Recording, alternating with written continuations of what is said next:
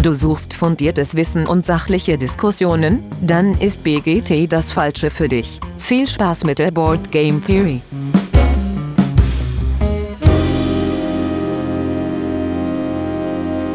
Ja, hallo liebe Hörenden da draußen in den Endgeräten. Schön, dass ihr wieder eingeschaltet habt zur Board Game Theory. Ja, heute bin ich wie immer nicht alleine, sondern mit dabei ist der Patrick. Hi Patrick. Guten Abend. Und der Till. Hallo Till. Hallo, hallo. Ja, und wie ihr schon gehört habt, Till hatten wir bisher noch nicht. Wir haben heute mal wieder einen Interviewgast, um ein bisschen frischen Wind hier äh, reinzubringen und nicht nur immer die alte, dieselbe Leier runterzuspielen. Wer der Till genau ist, da kommen wir gleich zu. Erst hat der Patrick ein bisschen Feedback, was wir bei der letzten Folge schmächlich unterschlagen haben zum Thema Gloomhaven. Patrick, was haben wir denn bekommen? Richtig, von dem Pirmin Designer, so heißt er auf Instagram. Äh, er hat uns zur Gloomhaven-Folge noch geschrieben, dass er die Story ganz schön geil findet und nur wegen der Story tatsächlich auch mit D&D angefangen hat und die Mechanik ihm völlig egal gewesen ist. Ähm, sogar die Nebenquests wurden vernachlässigt. Äh, es wurde sehr offen über Initiativen gesprochen und alles. Also ähm, es war wirklich einfach nur das reine Storytelling, was ihn an Gloomhaven gehalten hat ganz gegen der Meinung von uns.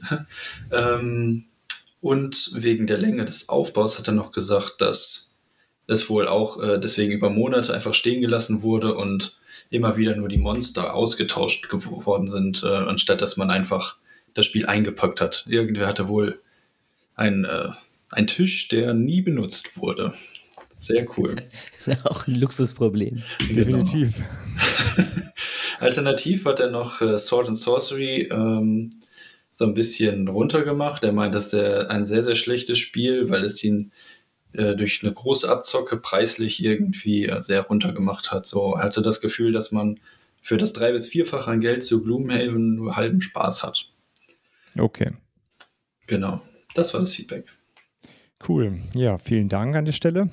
Ja, das also das Preisliche bei Sword and Sorcery, das Gefühl hatte ich auf jeden Fall auch, dass das äh, doch so ein kleines äh, Geldgrab ist mit den ganzen Erweiterungen, die da noch äh, im Schrei dann auf einen, auf einen warten im Grunde, um das ganze Erlebnis zu bekommen. Naja, gut, aber wollen wir uns nicht weiter mit dem Feedback äh, äh, aufhalten, kommen wir zu unserer Intro-Frage und diesmal hat der Patrick sich überlegt, in welchem Fantasy-Volk wir gerne leben würden. Und Till, unser Gast, darf anfangen. Ich habe mir gedacht, die meisten werden Elfen picken aber ich finde Elfen, glaube ich, langweilig, weil das ist immer das beste Volk. Die sind immer overpowered, das sind immer die, ne, die ewig leben und super schön sind. Wer, welches Volk ist denn am interessantesten vermutlich, auch wenn es kurzlebig ist? Ja, Orks. Orks oder Kobolde. Das wäre das wär mein Pick. Cool. Patrick, bei dir? Äh, ich würde, glaube ich, vier Volk, so heißen sie in der Welt von Wizards of the Coast. Ähm, das sind ja eigentlich so trollmäßige Charaktere mit sehr, sehr viel Magie. Ähm, eigentlich wirken sie sehr abstoßend durch ihr Aussehen, aber sie können ihr Aussehen immer sehr schön in verändern, um äh, Leute damit reinzulegen. Und das ist quasi ihre Hauptfähigkeit tatsächlich auch. Äh, das Hinterhältige und ähm, sehr, sehr, sie sind auch tatsächlich dazu noch super stark, also ähm, in der Kraft. Also sehr magisch, sehr, sehr, sehr stark. Ähm, sehr cooles Volk, nur leider protestlich. Okay. Jetzt die Frage, was das über uns aussagt, ne? Ja, der eine ist das hässlich, die anderen die Orks. Ähm, ich finde es auf jeden Fall gut, dass keiner die Elfen genommen hat, Till. Da bin ich ganz bei dir. Das ist äh, auf jeden Fall als Pick eher langweilig. Ich würde äh, auch nicht die Elfen nehmen, ich würde die Hobbits nehmen, weil äh, ich die einfach urgemütlich finde. Die leben da so in ihrer Welt, bauen was an, genießen alles, wissen gutes Essen zu schätzen, leben in diesen urgemütlichen Hobbithöhlen. Ähm, das könnte ich mir ganz gut vorstellen. Okay, aber wollen wir zu dir kommen, Till? Auch das ähm, noch. Auch das noch, genau. Ähm, Du bist vom Adellos äh, Verlag und zwar nicht nur einfach ein Abgesandter vom Adellos Verlag, sondern äh, Inhaber und Gründer des Adellos Verlages. Ist das korrekt? Das ist vollkommen korrekt. Cool. Ähm, genau, aber bevor wir auf den Verlag äh, eingehen, erst einmal die allbekannten ähm, Kennenlernfragen. Warum überhaupt Brettspiele bei dir, Till? Warum bist du nicht äh, irgendwas anderes geworden? Ich bin was anderes geworden. Brettspiele sind nicht mein Hauptzweig meines Einkommens. Ähm, ich bin eigentlich Erzieher geworden. Das äh, ist aber nur bedingt erfüllend. Okay. ähm, ich brauchte nur was anderes. Und ich bin aufgewachsen in einem Brettspielhaushalt. Ich bin aufgewachsen mit Videospielen, generell mit extrem vielen Spielen. Der, der Schlag rüber zu Brettspielen war also nicht weit. Also Cool. lag ganz nah. Und äh, so ein bisschen den Werdegang da. Also du hast gesagt, du bist äh, in einem Brettspielhaushalt. Was, was kam da so auf den Tisch äh, bei euch früher? Ähm, also die, bei uns ist meine Mutter die Brettspielerin vor allen Dingen. Mein Vater muss sich immer zwingen lassen, mitzuspielen. ähm, aber so die große Namen, äh, Zug um Zug, gr- große Zug um Zug-Fans. Allerdings eher die amerikanische Karte als die europäische Karte. Ja. Ähm, genial. Oder ich glaube, ja, es heißt, heißt genial, wo du so Plättchen legen musst. Einfach genial. Einfach genial, Dankeschön, Mhm. Dankeschön. Mysterium haben wir viel gespielt und dann noch ein paar Klassiker, ne, an denen man, an denen man nicht vorbeikommt. Äh, weiß ich nicht. Katar natürlich auch. Ja. Also in mehreren Versionen, als Karten und als Brettspiel. So Dinge, an denen man halt nicht vorbeikommt. Cool. Und du meintest gerade, Videospiele gab es bei euch auch. Gab es da mal so eine, so eine Phase, wo du Brettspiele ignoriert hast und nur Videospiele oder war das immer so beides? Die, die fanden beide zu unterschiedlichen Zeiten statt. Ne? Also Videospiele habe ich vor allen Dingen mit mir selbst gespielt. Ja. Aber wenn es, wenn es abends irgendwie Familienabend hieß, dann haben sich nicht alle vor ihren PC gehockt und dann haben wir Bomberman gespielt, sondern dann sind wir uns, haben wir uns am Küchentisch getroffen und haben dann ein Brettspiel rausgeholt. Ne? Also ich, das fand schon synchron statt oder zeitgleich, nur an unterschiedlichen Momenten am Tag. Okay, cool, spannend. Ja, weil ma- manchmal, also gab es bei uns jetzt auch immer wieder diese Sachen, dass man dann zwischendurch das ganz leihen gelassen hat mit den Brettspielen. Ähm, aber ist ja, äh, ja eine ganz coole Kombi, ne? So Videospiele mehr mit sich selbst und Brettspiele dann als Gesellschaftsspiel, wie es auch so schön heißt, ne? Was, was waren das so Videospiele, die dich so geprägt haben? Was würdest du da sagen? Äh, ich komme, ne, ich bin ja jetzt über 30, das heißt, ich komme aus einer Zeit, in der ATS extrem beliebt war. Ne? Also äh, Real-Time Strategy Games waren das Ja. Ding, als ich, als ich Teenie war. Ne? Also alles von Warcraft über Empire Earth und Age of Empires und alles die Richtung. Ne? Heroes of Might and Magic 3 bis 5. Also da, alles die Richtung habe ich bis zum Erbrechen gespielt und dann nochmal gespielt. Okay, Und das hat sich auch total niedergeschlagen in dem, was ich jetzt als Brettspiel spiele und baue. okay, cool. Ähm, was würdest du sagen, ist so deine aktuelle Top 3 an Brettspielen? Ah, da habe ich mir was Lustiges überlegt. Ähm, für so schnell und lustig und Partyspielmäßig, wenn man also nicht groß eine Stunde über die Regeln ähm, Mhm. nachdenken will, sondern einfach alle wollen irgendwie mal kurz gelacht haben. Kennt ihr Throw Throw Burrito? Das ist so der Nachfolger von Exploding Kitten, oder? Genau so ist das. Und du Ja. stehst natürlich auf. Das ist ein Spiel, was du im Stehen spielen musst. Das ist ein Stehspiel, weil du um den Tisch rumrennst und tatsächlich zum richtigen Zeitpunkt mit so Schaumstoff-Burritos nach Gegnern wirfst.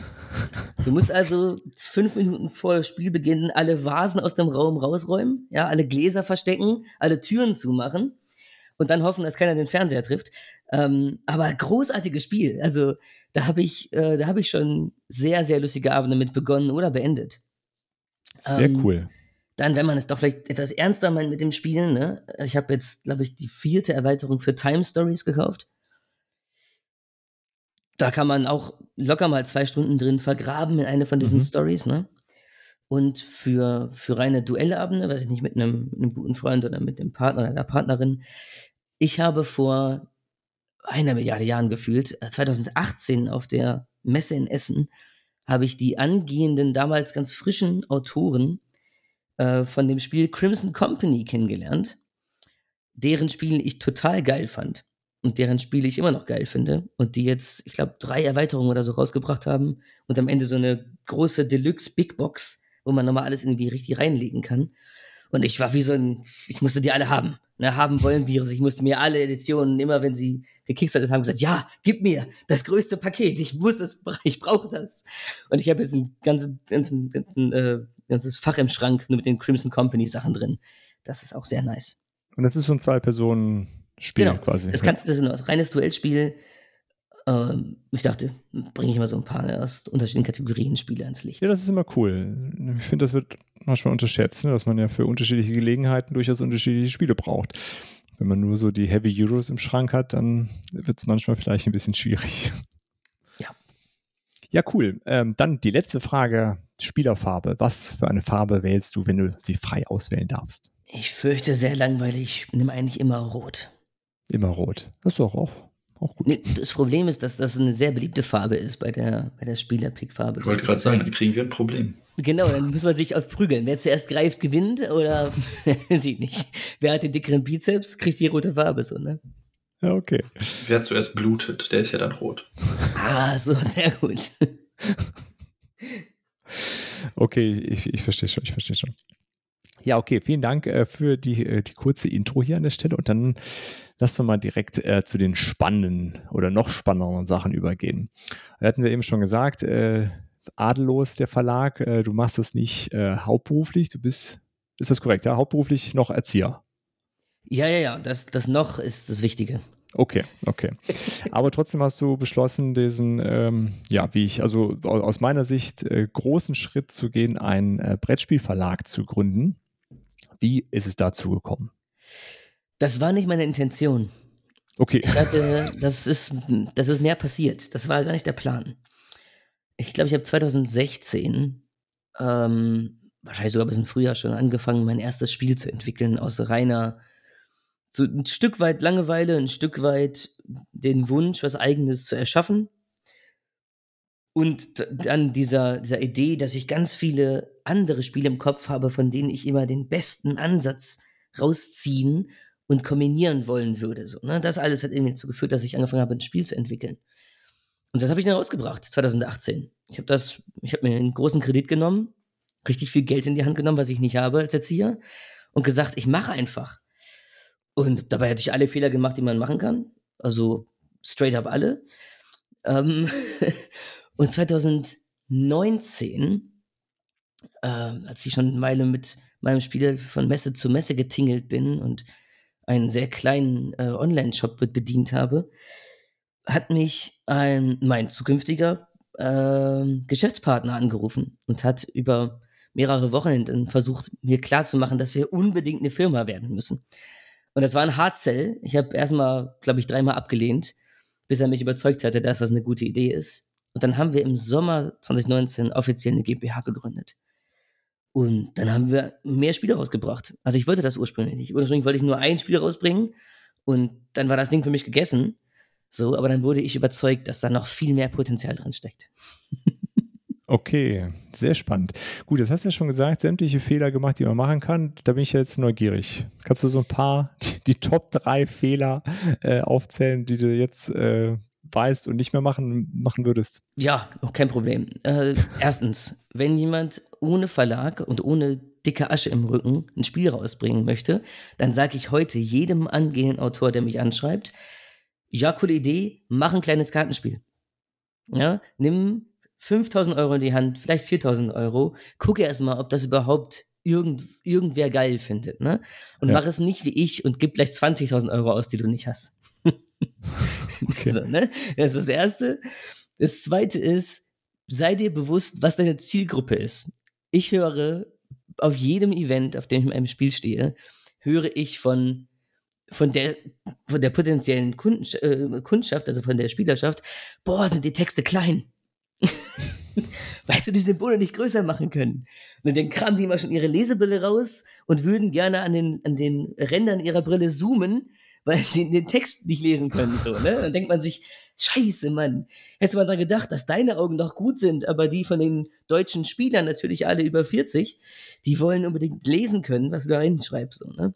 Ja. Und das Dritte, was ich danach nie wieder gemacht habe, also alle unsere Spiele danach haben diesen Fehler vermieden, ähm, ist ein Spiel sprachbasiert zu machen. Also das Spielmaterial sprachbasiert zu machen. Davon mhm. würde ich immer abraten, denn ein Regelheft in mehreren Sprachen rauszubringen, scheiß drauf, kein Problem. Finanziell und auch vom Aufwand her easy peasy so, ne? Man findet immer jemanden, der einem das in Französisch oder in Spanisch oder in Englisch übersetzt so. Nie das Problem und ein Regelheft drucken, kein, kein Ding. Aber wenn du Spielmaterial mit, mit Sprache bedruckst, und dann Leute sagen, aber ich spreche gar kein Englisch, warum hast du das nicht auf Deutsch gemacht? Dann stehst du doof da. Und dann mhm. musst du entweder ne, alles Spielmaterial in den Regeln erklären, was nicht ideal ist, oder du wirst gefragt, warum du nicht das Spiel in mehreren Sprachen rausgebracht hast. Äh, Ja, und dann stehst du da so, ne? Also das ist eine Sache, die ich jetzt immer vermeide. Das heißt, das äh, Spielmaterial hat jetzt immer Symbolik, ja, die sprachneutral ist und diese Symbolik ist dann im Regelheft erklärt und die Regelhefte kannst du halt in jeder Sprache produzieren ohne ja. nennenswerten Kostenaufschlag. Okay, ja, also äh, würdest du sagen, das ist, also das äh, sieht man ja immer mal wieder, dass, ähm, dass auch äh, Titel von, von großen Verlagen sprachneutral sind. Aber würdest du auch, also wäre das jetzt so eine Empfehlung auch gerade für kleinere Verlage, dass da einfach darauf zu achten, um die Kosten so im Rahmen zu halten und möglichst auch eine breite Zielgruppe ja ansprechen zu können? Ist es auf jeden Fall ein Kostenpunkt. Ne? Also wenn du sagst, du hast die Asche, dein Spiel ähm, weil du ne, irgendwie dickes Geld im Rücken hast oder einen Verlag hast, der sagt, ich pump da richtig Geld rein, so. Wenn du die Option hast, ein Spiel in mehreren Auflagen rauszubringen, wo du dir erlauben kannst, das Material dann sprachorientiert zu machen, ja, dann cool so. Aber für, den, für die meisten Menschen, die nicht zufällig Millionär geerbt haben, ist es, glaube ich, der mhm. bessere Weg, ein Spiel erstmal sprachneutral zu machen, wenn möglich. Und das geht okay. ja nicht bei allen Spielen. Ich weiß zum Beispiel, ja. bei Patrick Spiel geht das nicht. Ja, genau, das, das lebt Na, aber wenn es Sprache. möglich ist, dann würde ich immer gucken, dass man die Sprache dem Spiel erstmal entnimmt und sie in die Regeln schreibt. Okay. Ja, es ist spannend, ne, dass so Designentscheidungen äh, oder die Designaspekte eines Spiels dann davon auch beeinflusst werden. Äh, würdest du denn sagen, man muss, also auf was für Sachen müsste man denn dann achten? Also, ich meine, so einen Text auf eine Karte schreiben ist ja erstmal, stelle ich mir vor, relativ einfach. Gibt es irgendwas, was du gelernt hast, wenn du das eben sprachneutral gestalten musst? Gibt es irgendwelche Dinge, auf die du achten musst? Ja, du brauchst, äh, also ich persönlich besitze ja tatsächlich von all den Skills, die man braucht, um ein Spiel zu entwickeln, besitze ich ja keinen einzigen. Ich habe ja, ne, ich kann, ich kann ja nichts so, ne? Ähm, ich habe ja nur eine Idee und die ist dann meist auch nur mittelgut. Das heißt, du musst um dich herum ein Team von Leuten versammeln, deren Skills du dann ausleihen kannst. Und was du auf jeden Fall brauchst, ist ein Designer mit einem guten Auge dafür, wie man, ähm, wie man Symbolik erschafft, die sich selbst erklärt. Mhm. Natürlich willst du der Symbolik in den Regeln mit einer Legende erklären, so, ne? Aber bestenfalls ist es ja so, dass die Spieler sich die Karte angucken und die Symbolik sofort verstehen weil sie sagen, okay, das ist halt durch ein Ka äh, Symbol für eine Karte, das ist ein Symbol für Zerreißen von der Karte, alles klar, die Karte muss ich wegwerfen. Oder irgendwie sowas. Ne? Also so eine ja. Symbolik, die in sich selbst erklärend ist. Oder wenigstens so gut ähm, die Regel, zu der sie gehört, zeigt, dass du sie beim zweiten Mal sehen auf jeden Fall mit der Regel in Verbindung bringst, die im Regelheft steht. Ne?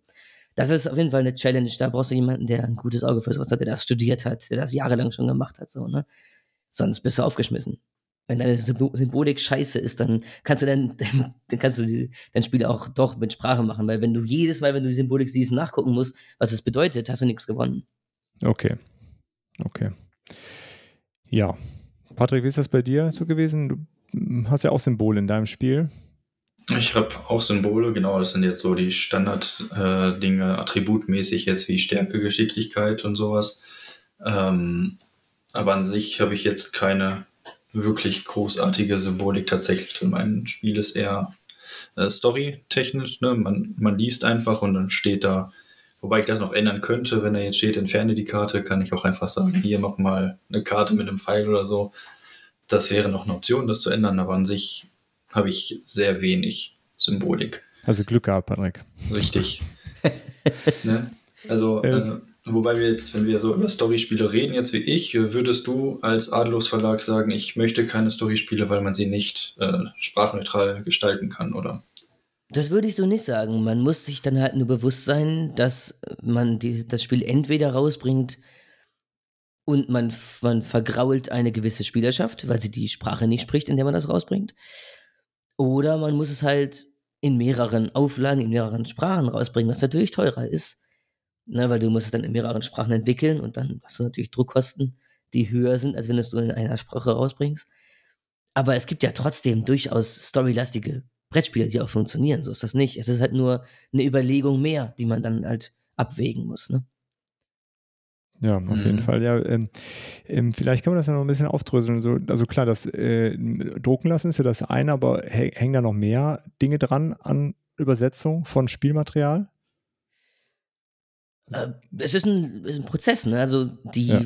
also was mir immer aufgefallen ist, wenn ich, wenn mir Regeln zugeschickt werden von Autoren, die sagen, hey, Till, guckst du mal drüber, hier ist mein Prototyp, kannst du mal gucken, ist, dass man also mindestens zweistellig viele Versionen der Regeln braucht, bis man tatsächlich alle Rechtschreibfehler losgeworden ist, so, ne? Okay. Und alle seltsamen Grammatikentscheidungen und alle Punkte, wo jemand sagt, Moment, hä? Was, hä? Was hast du denn da hingeschrieben, so, ne?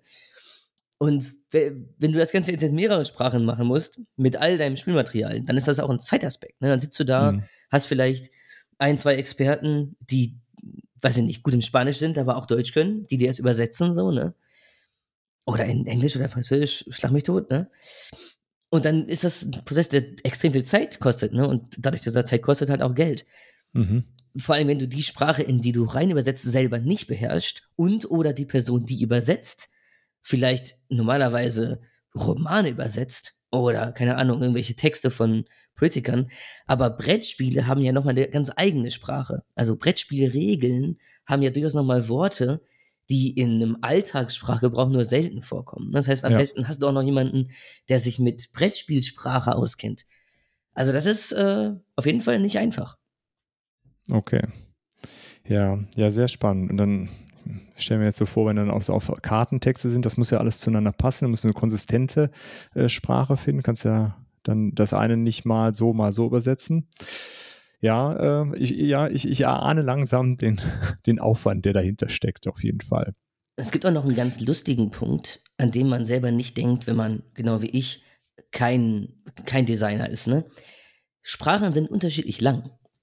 Englisch ja. ist total kurz. Ne? Das heißt, eine Karte rauszubringen, auf die du dann einen englischen Satz schreibst oder zwei englische Sätze, man braucht vielleicht nur zwei, drei Zeilen, passt wunderbar auf die Karte in Schrift, Schriftgröße 8 bis 9. Wenn du das Ganze dann aber auf Deutsch übersetzen willst, dann ist es plötzlich sechs Zeilen und Schriftgröße 6. so, ne? Weil die Karte ja nicht größer wird, nur der Textblock. Ähm, ja. Das ist auch so ein Punkt, ne, den man dann erstmal, das fällt einem erst auf, wenn man das gemacht hat und denkt man so, Mann, Moment, scheiße, jetzt muss ich das Deutsch total eindampfen, damit die Karte nicht übelst überladen aussieht mhm. und trotzdem will ich ja noch das, was die Karte macht, rüberbringen. Also am besten immer mit der längsten Sprache, mit der sperrigsten Sprache beginnen wahrscheinlich. ja, wahrscheinlich.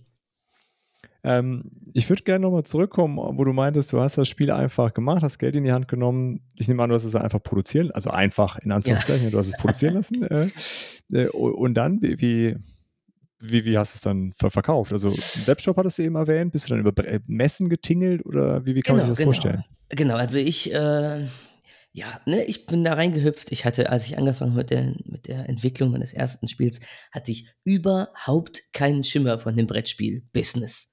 Ich habe mhm. immer noch wenig Schimmer, aber damals hatte ich halt gar keinen Schimmer. Das heißt, ich wusste überhaupt nichts darüber. Ich habe einfach gesagt, das werde ich schon irgendwie los. So, ne? So ganz naiv, wird schon irgendwie werden Mentalität. Ähm, warum ich, warum ich immer noch lebe, ist manchmal ein Rätsel. Aber es hat bisher hat irgendwie funktioniert. So, ich kam bisher immer durch. Ähm, ich habe es also produzieren lassen über Treffel. Treffel ist eine polnische Druckerei, die macht relativ viel. Eine große Produktionsfirma. Und ich habe die aber nicht selber recherchiert. Inzwischen habe ich eine große Excel-Liste ne, mit drei Dutzend Druckereien, die man irgendwie mal Kontakt gehabt hat. Aber als ich angefangen habe, wurde mir Treffel an die Hand gegeben und zwar von Harald Mücke. Harald Mücke ist vom Mücke Verlag. Inzwischen machen die tatsächlich gar keine Brettspiele mehr, die machen nur noch Spielmaterial. Man kennt die von äh, spielmaterial.de. Ah, okay. Ähm, und an den habe ich mich gewendet. Ich weiß gar nicht mehr warum. Ich glaube, weil ich einfach die Website spielmaterial.de gefunden habe. Und der hat mich dann tatsächlich so als Mittelsmann in Kontakt gebracht mit Treffel. Und so kam ich an diese polnische Druckerei. Und, okay, und dann äh, hast du mit denen Kontakt aufgenommen. Auf Englisch natürlich, ne? Ja, Weil zu dem klar. Zeitpunkt hatten die keinen, keinen, keinen deutschen Korrespondenten so. Und dann äh, lief erstmal alles schief. Und der, der Druck hat sich erstmal um ein Jahr verzögert weil die Kommunikation schwierig war und ich eben auch unerfahren. Ne? Und ich hatte also noch nicht auf dem Schirm, wie, also ich hatte keine Ahnung. Ich wusste also auch nicht, bis wann, bis zu welcher Deadline man was einschicken muss, damit die ihre, ihre Zeitrahmen äh, einhalten können. So, ne? Ja. Das, ich wollte das Spiel eigentlich 2017 rausbringen. Das war der ursprüngliche Plan. Das Spiel war fertig zu dem Zeitpunkt. Ne? Ich war damit glücklich so. Und dann hieß es, ja, aber ihr habt, ihr habt nicht gestern eure E-Mails geschickt, heute ist zu spät, wir haben jetzt den Druckslot weiter vergeben an irgendwer anders, der ein Spiel drucken wollte. Ne? Ah, okay. Und dann guckte ich so, äh, uh, ja, und jetzt? Ja, wir drucken dann wieder im Januar. Oh. so, ne? Ja, dann habe ich gesagt, okay, dann, dann entwickle ich das noch ein bisschen weiter und mach aus dem Spiel noch mehr so. Dann haben wir, zu, ja, heutzutage würde ich sagen, zum Glück kamen wir damals nicht zum Druck, weil zu dem Zeitpunkt, als ich 2017 das Spiel damals drucken wollte, mein erstes, war es noch sehr, sehr hässlich. sehr, sehr hässlich so. Ne? Und dann haben wir ein ganzes Jahr, in dem wir einfach darauf gewartet haben, dass die Druckerei für uns wieder Platz hat, haben wir das Spiel noch verfeinert und äh, vor allem grafisch nochmal richtig aufgewertet, was im Nachgang eine gute Entscheidung war. Okay, verstehe. Also musstest du da äh, wirklich an allen Ecken und Enden irgendwie lernen, was, äh, wie das, wie, wie, diese Prozesse alle ablaufen, ja? Ja, ich habe, ne, wie gesagt, ich habe, ich hatte niemanden, ich hatte keinen Mentor, ich kon, hatte niemanden, an dem ich mich wenden konnte oder mhm. wollte. Ich habe auch nicht aktiv gesucht. Ich habe gesagt, ich mache das irgendwie. Ähm, nicht der cleverste Ansatz, aber das war mein Ansatz. Und ähm, einfach, bin einfach überall reingestolpert und habe mich auch auf jeden Fall in jedes zweite wenn nicht in jedes anderthalbte Fettnäpfchen reingesetzt und gesagt, okay. ja, gib mir, gib mir alle Fehler. Man lernt ja da draus, ne? Okay, und dann hattest du, wie viele Spiele waren das dann am Ende?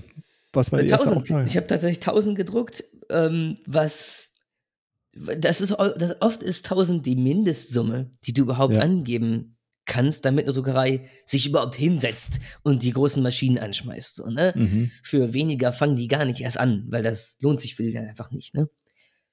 Ähm, und was mir nicht klar war, war, was das für ein Volumen ist.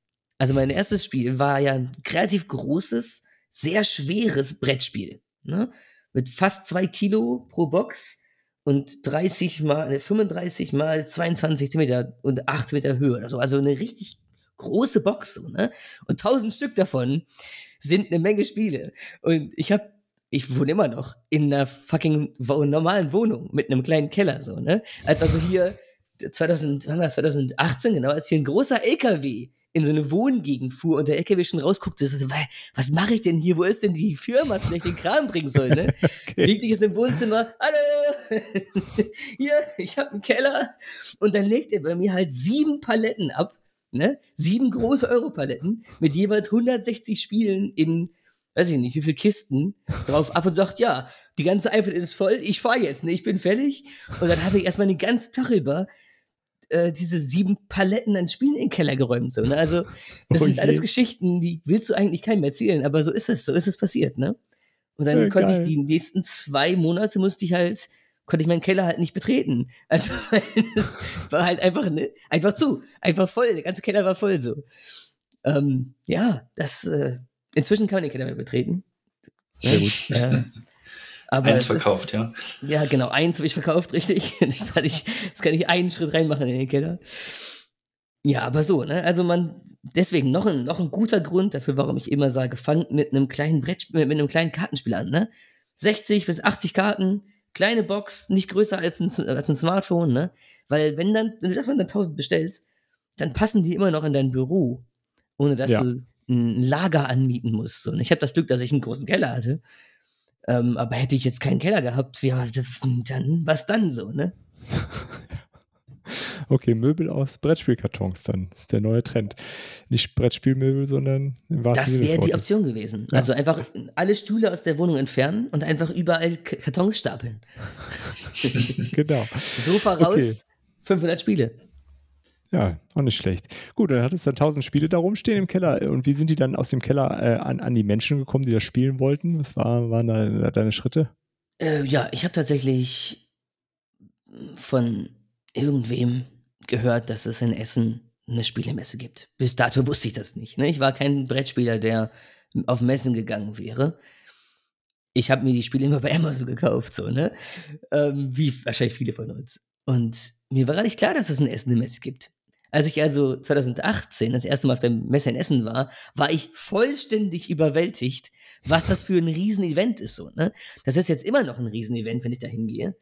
Aber wenn du zum ersten Mal hingehst und du hast keine Ahnung, dass das überhaupt existiert, dass es das gibt so, und du stehst dann in so einer Halle mit 10.000 Leuten, die an deinem Stand vorbeirennen, puh, ist natürlich schon ein Eindruck so, ne? Also dein erstes Mal Essen war als Out-Verlag tatsächlich. Ja, tatsächlich. mein erstes Mal Essen war nicht als Gast oder als Besucher, sondern als Autor. Und da ich zum Zeitpunkt auch noch arbeiten musste, kam ich auch relativ spät. Ne? Also die meisten kommen ja schon Dienstag oder Mittwoch spätestens und bauen ihren Stand auf. Weil Donnerstag geht es ja offiziell los, Mittwoch ist ja schon die Neuheitenshow für neue Spiele. Und dienstags bauen die ganzen großen Verlage schon ihre, ihre Stände auf, ne? wo sie dann mit riesigen Ketten und riesigen, weiß ich nicht, ne, ihr kennt das ja. Mhm. Und in den Hallen 4 und 5, wo die ganzen Pimmelköpfe wie ich stehen, die ganzen, die ganzen Lowlife so, ne, da ähm, geht's Mittwoch halt los. Da bauen die ja Mittwochs alle auf, ne, und schleppen ihre Tische ran oder kriegen Tische gestellt von der Messe, du kannst ja auch Tische mieten. Und ich kam Donnerstag an. ne? Also ich kam Donnerstag an und ich, als ich ankam, hatte ich noch keine Spiele, ähm, weil die Spiele, die zu mir nach Hause geliefert wurden, die kamen bei mir eine Woche nach der Messe an. Die waren frisch gedruckt, die waren noch gefühlt warm. Ich habe nämlich 100 Spiele oder 150 oder so direkt zu der Messe schicken lassen. Das heißt, ein kleiner Transporter kam zu der Messe und mein Spiel hat mir den hingestellt. So, ne? Also oh. ich habe diese Tonne das erste Mal angefasst, als ich auf der Messe stand. Okay, so, ne? also die so, 1000 Spiele kamen erst nach der Messe dann bei dir an, ja? Das genau. ist okay. Also ich, das war alles auch wieder nicht geplant. Geplant war, dass ich die im September oder im August irgendwie schon kriege und dann mit den Spielen selber zur Messe fahre. Aber wir haben ja Deadlines nicht geschafft und die Druckerei hat länger gebraucht und ich weiß es nicht mehr, es ist lange her, aber am Ende war es so, dass ich da am Donnerstag stand um 8.30 Uhr und bitte, ihr müsst doch jetzt einfach mal ankommen. Wo sind denn die Scheißspiele? Und das war alles an einem sehr, sehr aufregend. Ja. Okay, so, aber dann habe ich damals die ersten ja. 100 Spiele verkauft oder erst noch 120 Spiele verkauft oder so. Okay, cool. Ähm, und dann davon die Standgebühren bezahlt so, und dann bleibt ja nicht mehr viel über. ja. Und dann habe ich, dann haben wir, genau, haben wir einen Webshop aufgemacht und dann habe ich angefangen mit YouTube-Videos. Ähm, und da sind wir jetzt. Also ich, ich, bin natürlich dann über ganz viele Messen gezogen. Ne? Ich habe dann extrem Blut geleckt. Weil mhm. du kannst sagen über die Messe in Essen, was du willst, aber spannend ist sie auf jeden Fall. Eine Erfahrung ist es auf jeden Fall so. Ne? Und die hat mich total äh, angefixt und dann bin ich in diesem Jahr noch über mehrere Messen gezogen, für die man sich hätte viel früher anmelden müssen. Das habe ich auch dann erst gelernt. Ne? Also wenn du dich zu einer Messe anmelden willst, musst du das in der Regel Monate, im Fall von Essen sogar ein halbes Jahr machen, bevor die Messe öffnet. So, ne? Das heißt, für die Messe in Essen musst du dich Mitte Mai schon fest entscheiden. Und die mhm. wollen auch Ende Mai schon die Geld haben. So, ne? Und das ist bei den meisten Messen nicht anders. Die wollen alle schon Monate im Voraus wissen, dass du kommst. So, ne? Was ja logisch ist, die müssen halt planen. Was aber heißt, dass ich Mitte, Ende Oktober nach der Messe in Essen dachte, ja, jetzt gehe ich, jetzt gehe ich auf die nächsten zehn Messen, die kommen. Ja, scheiße, die hatte ich alle ausgebucht, ne? Ja. Ich habe dann bei einigen Messen habe ich dann noch so Eckplätze bekommen oder da sprang noch irgendwer ab und haben gesagt, ja, geil, es ist, ist gerade abgesprungen, so, wir nehmen dich mal dazu. Aber viele Messen haben gesagt, schön, nächstes Jahr gerne. Ja. Verstehe, okay, aber das, das war auf jeden Fall der, äh, der Weg dann, den du gegangen bist. So ganz äh, direkter Vertrieb sozusagen, ja.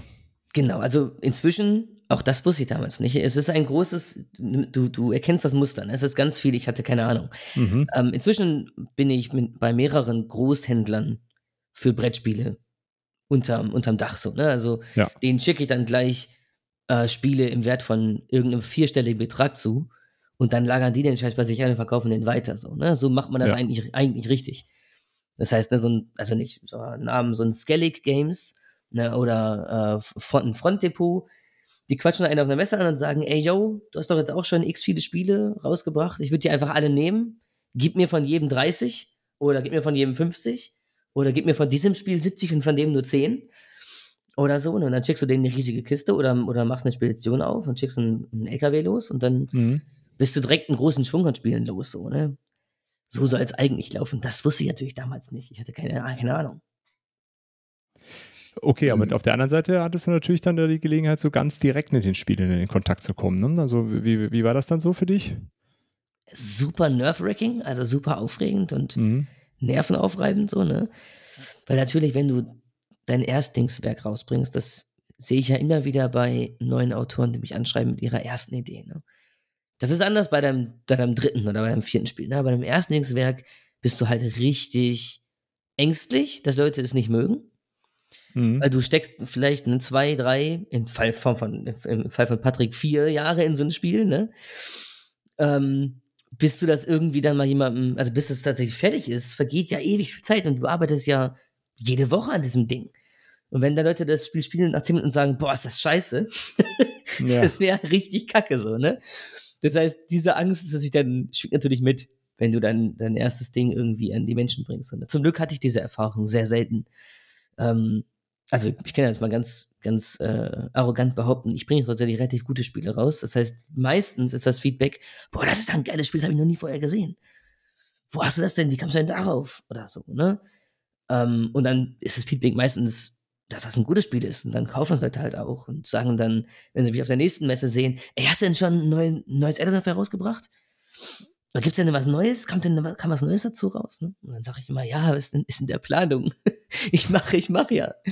So, ne? Also es, ähm, ich hatte Glück, dass mein Spiel relativ gut. Es gab natürlich auch kritische Stimmen, die gesagt haben, hier, das und das gefällt mir nicht. Oder so. Ne? Aber die meisten, das meiste Feedback ist sehr positiv. Wodurch diese Messeerfahrung eben auch so eine gute Erfahrung war. Ne? Hätte ich Okay. jetzt ein richtiges Müllspiel rausgebracht, was ja auch hätte passieren können, Mhm. und ich hätte, ne, vier von fünf Spielen hätten gesagt, boah, ist das, ist das Mist, Alter. Das kannst du direkt verbrennen. Hätte ich mich das vielleicht direkt danach wieder verabschiedet von der Szene und gesagt, okay, das war ein Versuch wert und tschüss, so, ne? Ja. Okay, aber ist anders gekommen. Gutes Spiel rausgebracht und dann, dann ging es dann weiter, ja. Ähm, und ähm, äh, Moment, äh, dann, dann bist du über die Messen getingelt. Hattest du dann irgendwann die ganzen 1000 weg, bevor Ähm. es dann mit dem nächsten Add-on losging? Oder hattest du dann währenddessen schon gemerkt, Nein. die Leute wir haben Bock auf mehr? Genau, wir haben das erste und jetzt auch das zweite Add-on, was ja jetzt vor ein paar Tagen erst fertig gefundet wurde, ähm, haben wir rausgebracht, durchaus in dem Besitz von noch einigen Spielen. Also ich habe jetzt im Keller noch ein paar Kisten, aber es ist natürlich deutlich weniger. Ne? Also ich habe irgendwie, also gut drei Viertel des Spiels ist nicht mehr in meinen Händen. Was Ja, das war schon gut. immer noch relativ langsam ist, dafür, dass das 2018 rauskam, aber so ist das. Ich habe halt auch überhaupt keine Asche, um eine große PR-Kampagne aufzufahren. Ne? Ähm, Ja. Wir sind ein sehr kleiner Verlag, immer gewesen und werden wir vermutlich auch immer bleiben. Wir verkaufen unsere Spiele über Zeit. So, ne? Also ich hatte noch kein Spiel, was rauskam und nach vier Wochen war es ausverkauft. So, ne?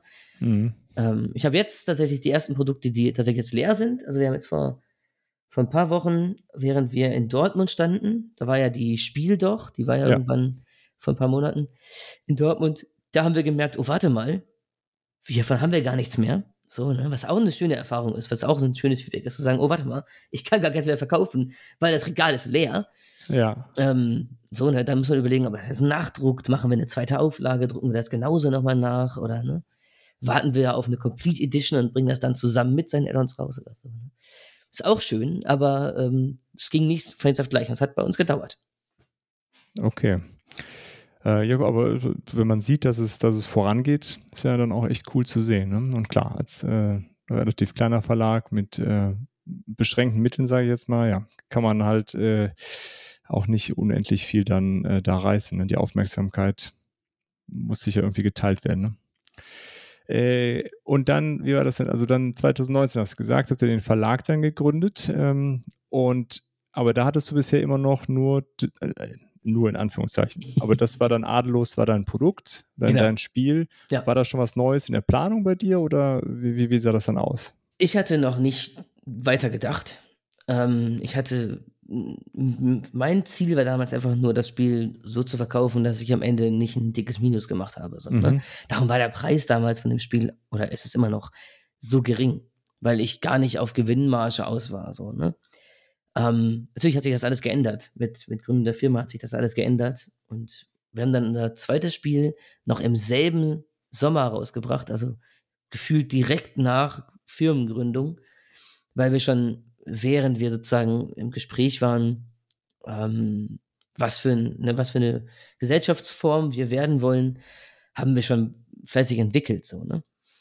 ähm, wir haben dann das zweite Spiel rausgebracht im selben, im selben Jahr und haben das veröffentlicht zu BerlinCon 2019. Wir waren auf der Okay. BerlinCon und haben das da äh, als Neuerscheinung vorgestellt, so, ne? Und äh, Woods of Tanaris heißt das kleine Kartenspiel. Und es hat sich mit Abstand besser verkauft, also wirklich viel besser verkauft als Adelus. Ähm, ich behaupte, weil es äh, sehr accessible ist. Ne? Das ist ein kleines Familienspiel, weiß ich nicht, wo du nur 15 bis 20 Minuten spielst, so, ne? Und es äh, hat sich danach äh, super gut verkauft, dass wir jetzt äh, schon auf in ziemlich leere Kisten gucken, wenn Leute noch eins kaufen wollen. Ne? Also es gibt noch ein paar, aber es ist, hat sich echt gut verkauft. Und dann haben wir 2020 äh, das nächste Kartenspiel rausgebracht, das dann tatsächlich weder von mir noch von meinem ähm, zweiten Geschäftspartner war, sondern von einem ganz uns damals noch fremden Autor. Ne? Wir haben, dann haben wir angefangen, Autoren äh, abzuholen, die Spielideen haben und einen Verlag suchen, was ja dann auch der Job von einem Verlag ist, so, ne? Ja. Autoren irgendwie an Bord zu holen. Wie, wie habt ihr das dann gemacht? Also seid ihr rumgezogen, habt Leute gesucht oder hat man euch dann schon aktiv angeschrieben? Das ist auch so eine sehr spannende Sache. Es gibt ja mehrere Events in Deutschland, also mir fallen auf eine mindestens zwei ein, auf denen man als Verlag seinen Redakteur losschickt und nach guten Spielideen sucht. So, ne? Das gibt es ja. Es gibt das in Göttingen und es gibt das in H jedes Jahr. Ne? Mhm. Tatsächlich hat ja aber jeder größere Verlag auch nochmal seine eigenen ähm, Spiele, Autorentreffen, Events, wo junge Autoren ihnen Spiele vorstellen können. Und ich behaupte, es gibt deutlich mehr Autoren und gute Ideen, als es Platz gibt für Spiele jedes Jahr. Das mhm. heißt, es gibt, ne, also selbst bei den großen Verlagen werden täglich Ideen angespült, für die die einfach gar kein Potenzial haben, also gar keinen Raum, die alle umzusetzen, so, ne? Das heißt, ich musste mich niemals, musste ich mich hinsetzen und habe aktiv nach, nach Autoren suchen müssen. Sondern ich glaube, es gibt immer mehr Autoren, als es Verlager gibt, die die Autoren annehmen können. Und so lief es auch bei mir ab. Also Thomas, der, der Autor für Strife of Gods, unser drittes Spiel, hat mich auf einer Messe in Hamburg, auf der ich war, äh, angesprochen. Genau wie auch Marisa, die und das nächste Spiel, was wir ähm, rausbringen werden. Ähm, die haben mich beide an dieser, auf der Messe angesprochen und mir ihre Spiele vorgestellt. Ähm, oh, ich glaube, ich habe gelogen. Ich glaube. Nee, doch, stimmt. Beide in Hamburg. Und ähm, haben mir ihre Spiele vorgestellt und gesagt: Hier, na, wir suchen gerade, also ich suche gerade einen Verlag. Ich habe hier eine Spieleidee, willst du es mal angucken? Im Falle von Marisa und im Falle von Thomas hat er mir einfach auf einen Schlag gleich fünf Spiele gezeigt und gesagt, hier, bitteschön, ich entwickle gerade fünf Ideen, guck dir die an. Und ich habe, super arrogant wie ich bin, gesagt, okay, ich finde das und das und das und das scheiße, zeig mir das da vorne. so, ne? okay. Ne? Und Thomas, äh, selbstbewusst wie er war, hat gesagt, okay, dann hole ich das halt raus und hat mir das einfach gezeigt, so. Und ich war abgeholt, ich war sofort gehuckt von seiner Idee, so, ne? Und dann haben wir einen Vertrag gemacht und ich habe gesagt, okay, nächstes Jahr bringt das raus. Und das habe ich dann auch gemacht, so, ne? Also, ähm, ich glaube, so läuft das meistens, dass die Autoren auf die Suche gehen müssen nach Verlagen, die ihre Spiele abnehmen und nicht andersrum. Okay, verstehe. Und war das dann, äh, hattest du das, also so richtig geplant hast du das ja alles nicht, habe ich jetzt schon verstanden.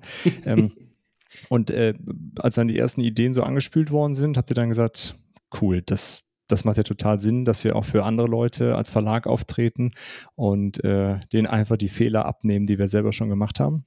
Genau. Also es ist, was ein Verlag ja eigentlich machen soll, ist den Autoren die Arbeit abnehmen, ne?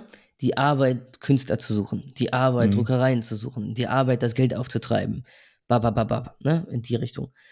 Und das haben wir dann, genau, das ist, das machen wir jetzt so, ne? Ähm, klappt mal besser, mal schlechter, aber das äh, versuchen wir auf jeden Fall. Ähm, und natürlich kommt dabei wunderbar zum Tragen, dass ich durch diesen Prozess schon mal durch bin. Und ja. ne, da, es gibt natürlich durchaus auch noch haufenweise Fehler, die wir jetzt als Verlag noch machen, weil das sind wir ja, das bin ich ja auch ganz frisch.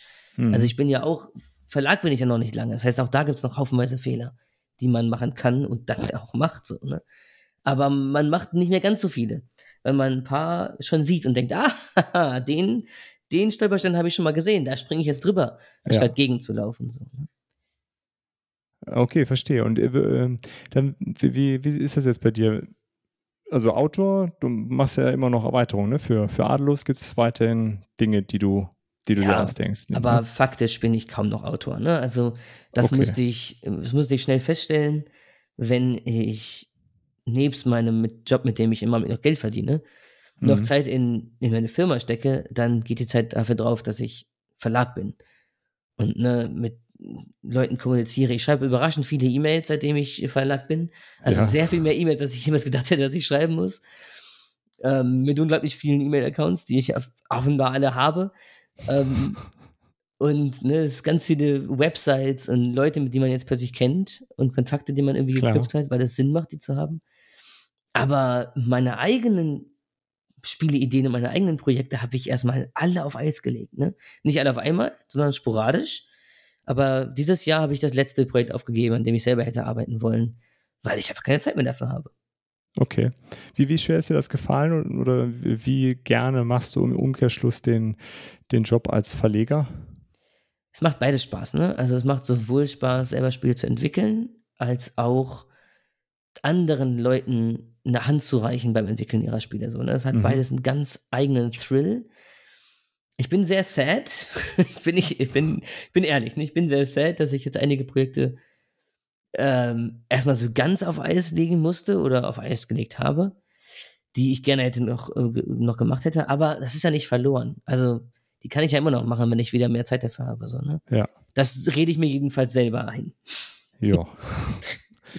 das ist, glaube ich, auch okay. Also, das ähm, auf Eis gelegt bedeutet ja nicht, es ist äh, abgeschrieben, sondern es pausiert jetzt erstmal.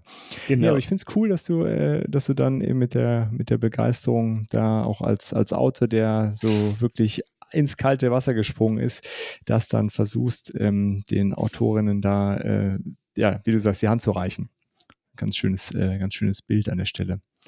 Ähm, ich hätte tatsächlich auch noch eine Frage zu, vor ja. ganz zu Beginn quasi nochmal zurück. Du sagst jetzt, dass die Leute auf dich zugegangen sind. War das denn für dich keine Option am Anfang, auf die Leute zuzugehen und dein Spiel äh, an den Mann zu bringen, an den Verlag zu bringen?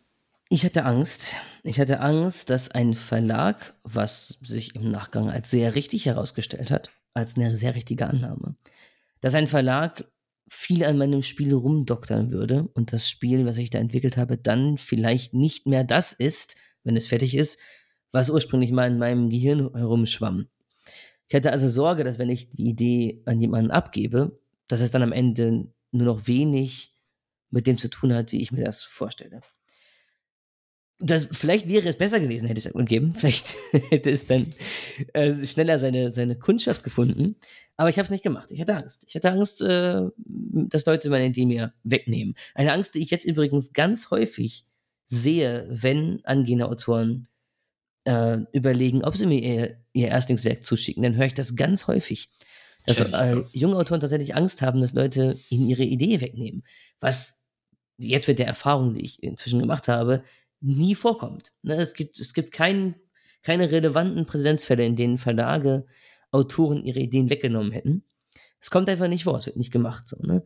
Aber natürlich hat man am Anfang große Angst davor, die hatte ich auch. Darum habe ich mich gar nicht erst an Frage groß rangewagt. Ich habe gesagt, nein, ich mache das alleine. Ihr könnt mich alle mal. Okay, aber die, die Angst, dass da äh, Anpassungen passieren, äh, das ist ja noch eine andere, als dass ein, eine die Idee äh, klaut. Das ist ja. ja, keine seltene Angst, dieses, äh, meine Idee wird mir weggenommen. Ähm, aber das, äh, das andere passiert ja, hast du jetzt auch gerade schon genau. gesagt. Genau. Ähm, wie gehst du da mit den, den Autorinnen dann um, äh, wenn die zu dir hinkommen und vielleicht auch diese, diese Ängste äußern, dass sie sagen, ich will, dass nicht so viel geändert wird, aber manchmal ist es ja nötig, dass was geändert wird. Ähm, ja. Hast du da so einen, so einen goldenen Weg, den du da einschlagen kannst oder wie, wie machst du das dann? Ich bin sehr direkt. Ich bin sehr direkt. Ich war jetzt zum Beispiel dieses Jahr, ich glaube, es war dieses Jahr, straf mich Lügen, wenn es falsch ist, aber ich glaube, es war dieses Jahr, da war ich in Herne auf dem Spielewahnsinn. Und eine junge Gruppe von drei, von drei Dudes haben mir in Herne ihr Spiel gezeigt und gesagt, hier, wir suchen gerade einen Verlag für dieses Spiel. Und ich habe es dann mit denen gespielt, ne, zwei Runden oder so, und ich fand es total cool. Ich gesagt, ja, kann ich mir vorstellen, aber ich werde euer Spiel kaputt machen, wenn es schlecht läuft. Ne? Ich ändere auf jeden Fall was daran. Und wenn ihr mit mir unterschreibt, dann gebt ihr mir, ihr gebt mir das Recht, euer Spiel zu verhunzen. Und ihr habt keine Chance mehr, das zu ändern. Ne? Ich, ich ja. schreibe natürlich in meine, in meine, Verträge immer rein, wir versuchen auf die Wünsche der Autoren so gut wie möglich einzugehen, aber das ist eine leere Phrase. Wenn ich sage, ich möchte, dass das Spiel pink ist, dann mache ich das pink. So, das heißt, mhm. ich sage den Autoren das immer direkt am Anfang, bevor wir irgendwas unterschreiben, sage ich, achtet darauf, du gibst mir die Rechte an deinem Spiel ab. Es könnte also am Ende also auch nicht so aussehen, wie du es dir gedacht hast. Und dann hast du wieder Autoren, die sagen, oh, danke für die Warnung, dann mache ich das nicht. Ne? Oder du hast Autoren, die sagen, ja, ist okay für mich. Okay. so, ne? Und dann, ne, ich sage das immer so sehr rabiat am Anfang, um dann am Ende von meinen Schritten ein gutes Stück zurückzugehen und zu sagen, ja, aber natürlich höre ich auf deine Wünsche. Ne? Also zum Beispiel jetzt bei, bei Strife of Gods, bei Thomas, Thomas' Idee war ursprünglich ähm, mit, mit kleinen äh, American Football-Männchen. So, das war seine ursprüngliche Vision für, das, für den Look des Spiels, so, ne? Aber er hat direkt gesagt, das kann auch anders aussehen, das ist mir egal. Hauptsache die Mechanik stimmt noch. Ne? Mhm. Und dann habe ich gesagt, okay, Gott, Gott, sei Dank, weil ich will keine amerikanischen Footballmännchen auf meinen Karten haben. Aber die Mechanik finde ich cool. Die bleibt so. Und dann hatte er damit kein Problem. Dann habe ich da meine, meine Mittelalter-Fantasy-Grafiken draufgeworfen. Viele neue dafür erfunden, so, ne, neue dafür malen lassen. Und Thomas hat gesagt, ja, okay, cool. So zum Beispiel, ne? Oder jetzt die, die drei Jungs, die da mir vor kurzem ihr Spiel verkauft haben, die haben gesagt, ja, kein Problem. Wir sind auch nicht so der Fan von Pixel Art, aber für unseren Prototypen war es eben einfach und accessible, mit Pixel Art zu arbeiten. Mhm. Aber wenn du da jetzt irgendwie einen deutlich anspruchsvolleren Grafik drauf tun willst, dann bitte.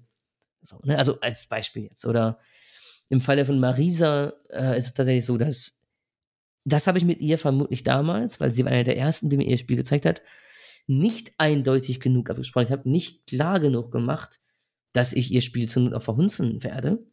Weswegen wir dann eine Weile tatsächlich auch immer wieder Kommunikationsschwierigkeiten hatten, wenn es um die Entwicklung ihres Spiels ging, weil sie andere Visionen für ihr Spiel hatte als ich. Und das ist schwierig, wenn, wenn man das nicht am Anfang direkt klar formuliert und sagt, okay, du kannst deine Wünsche äußern, aber im Notfall ist mir egal, was deine Wünsche sind, weil ich bin der Verlag, ich gebe das Geld dafür aus. Ja. Wenn du das nicht klar formulierst am Anfang, dann kommst du in so einen Feedback-Loop, wo man sich im Kreis dreht, weil unterschiedliche Wünsche und Visionen für ein Spiel im Raum sind. So, ne? Und darum ist, glaube ich, mein Ansatz jetzt seitdem immer sofort straight up sagen, okay, cool, aber zur Not mache ich es kaputt. Könnte passieren. So, ne? Okay, das sind halt auch die, äh, die Learnings, die man dann wahrscheinlich hat, auch als Verleger, ne? Da ja. möglichst früh sehr klar zu kommunizieren.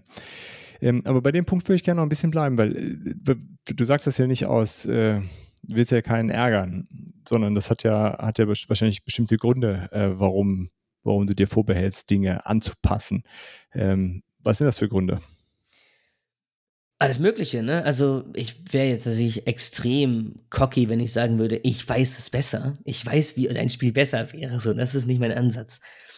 Sondern ich gehe hin und habe oftmals Autoren, die erst ihr Erstlingswerk bei mir unterbringen wollen oder vielleicht schon ein kleines Spiel gemacht haben oder noch, noch nichts Großes oder so oder noch gar keine Erfahrung als Autor haben. Und dann nehme ich mir heraus zu sagen, okay, ich habe jetzt schon vier, fünf, sechs Produkte rausgebracht ich weiß jetzt einfach schon ein paar Sachen, die du noch nicht weißt. Ne? Mhm. Um, ähm, und dann nehme ich mir raus zu sagen, nein, wir machen keinen Text auf die Karte. Ne, da kommen wir jetzt zurück zu dem Thema von vorhin, wo ich sage, ne, ich weiß jetzt einfach besser. Ich möchte da ein Symbol drauf klatschen und dieses Symbol später in den Regeln erklären, zum Beispiel. Ne? Oder ja. was ich immer mache, ist, ich, ähm, meine Spiele gehören ja alle, das war ja mein, das war mein Ansatz, als wir dieser Verlag gegründet wurde. Meine Spiele finden alle in einem zusammenhängenden Fantasy-Universum statt. Das heißt, es gibt immer wieder reoccurring ähm, Characters, es gibt ah, Figuren, die immer wieder in Spielen vorkommen. Ne? Und es gibt eine große Welt, in der die Spiele alle stattfinden.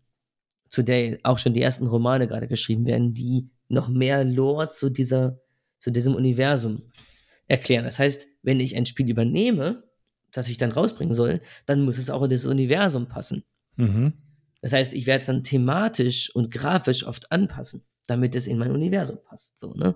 Das ist jetzt eine Sache, die sehr spezifisch für mich gilt. Das werden andere Verlage nicht anders handhaben. Aber bei mir ist es zum Beispiel so, dass ich sage, okay, ich mag deine Idee, aber ich kann zum Beispiel Patricks Spiel nicht umsetzen in meinem Verlag, wird nicht funktionieren. Ja. ja weil Patricks Spiel funktioniert nicht in meinem äh, Medieval Fantasy Setting. So, mhm. Das heißt, das könnte ich gar nicht übernehmen, auch wenn ich es noch so geil fände. Außer ich würde mit meinem Stil brechen wollen. dass ich Ja. all meine Spiele in ein Universum zusammenschiebe. So, ne? Also das ist so eine Sache, die ich immer ansage. Das heißt, die, ne, die Autoren, die mit mir arbeiten, wissen alle, dass ich dem Spiel mein eigenes Thema aufdrücken werde, zum Beispiel. Okay. Ja, aber das ist ja dann, ja, wenn das dann ja am Anfang klar kommuniziert wird, ist ja irgendwie auch cool, ne? Dass man weiß, okay, bei dem Verlag, das passt halt da wieder in diese Welt ein, eingebettet. Ähm, Finde ich übrigens sehr spannend. Weiß gar nicht, ob ich das schon mal irgendwo anders äh, so in dem Umfang, also klar gibt es ja immer so, so Spielwelten dann, aber äh, weiß ich jetzt gar nicht, ob ich das schon mal so gehört habe irgendwo. Finde ich äh, sehr interessante, interessanten Ansatz. Finde ich cool. Ähm, okay. Ähm, und du hattest ja jetzt eben schon mal ganz kurz angesprochen und ich hatte auf der Webseite auch gesehen, so, so ein Crowdfunding ist da so gelaufen. Äh, warum hast du damals nicht gesagt, okay, du versuchst das als so eine Crowdfunding-Kampagne zu machen, dein erstes Spiel? Habe ich, habe ich. Ha hast du sogar, ja? Wir haben, ich glaube, mit Ausnahme von, von Woods of Tanaris haben wir, glaube ich, jedes unserer Produkte entweder vollständig oder Teil gecrowdfundet. Okay. Ähm, Adelus damals, äh, ich wusste nicht, ich, wir kommen wieder zurück zu dem, zu dem wiederkommenden Thema, dass ich keinen Schimmer habe von Dingen. Ja. Ne? Wir kommen wieder dazu, ich wusste nicht, dass es Kickstarter gibt. Mir war Kickstarter kein Begriff, bevor ich angefangen habe mit meinen eigenen ersten Spielen. Und ich hatte von Crowdfunding gehört, aber nicht von Kickstarter, was wahrscheinlich eigentlich weird ist, ne? Und ich habe gegoogelt nach äh, Crowdfunding Deutschland, als ich mein erstes Spiel rausgebracht habe. Und ich habe Ja. natürlich, was habe ich gefunden? Startnext. Startnext ist die deutsche Crowdfunding-Plattform, ähm, auf der ich damals Adelus 2017 oder 16 auch gefundet habe. Allerdings wusste ich damals schon, ich habe ja noch keine Crowd. Woher auch? Ich war ja noch Mhm. nicht in der Szene. Ich hatte also keine Crowd. Ich wusste also, ich kriege nur einen Bruchteil des Geldes, was ich brauche, eingespielt in dem Crowdfunding. Und habe darum das Crowdfunding-Ziel damals auf 4000 gesetzt oder so. Irgendwie sowas, was wir gerade so eingesammelt haben. Was ja aber nur, was ja aber nur im Traum nicht reicht, um das Spiel zu finanzieren. Allein der Druck des Spiels kostete das Dreifache davon. Ja. So, ne? Ah, okay, aber das hast du schon, also den Fehler hast du nicht gemacht. Du hast, äh, dir war klar, so richtig äh, den großen Wurf wirst du, wird dir nicht gelingen, äh, weil dir einfach die Leute fehlen. Und Ja. hast das Ziel entsprechend niedrig hingesetzt, aber zumindest trotzdem ein bisschen Geld darüber äh, finanziert, ja. Ja. Siehst du, hast ja nicht alles, alles falsch gemacht, was du falsch machen kannst. Nee, diesen Fehler habe ich dann aber später gemacht. Okay. Schade. ja, wir hatten dann ein paar kleinere Spiele und haben vor einem Jahr oder vor zwei haben wir nochmal versucht, ein großes Brettspiel zu fanden. Ähm, mit dem Titel, mit dem Arbeitstitel Endlich Feierabend. Auch Ja. von, wieder von einem Autoren, von dem ich das äh, abgenommen habe, der bei mir einen Vertrag unterschrieben hat, so, ne? Und das wäre das erste Spiel gewesen, das einzige Spiel, was nicht in unserem Fantasy-Universum stattfindet oder stattgefunden hätte. Und das wollte ich tatsächlich crowdfunden und das hätte fünfstellig, also ich glaube 30.000 oder so hätten wir gebraucht. Mhm. Und ich glaube, eingesammelt haben wir irgendeinen dreistelligen Betrag.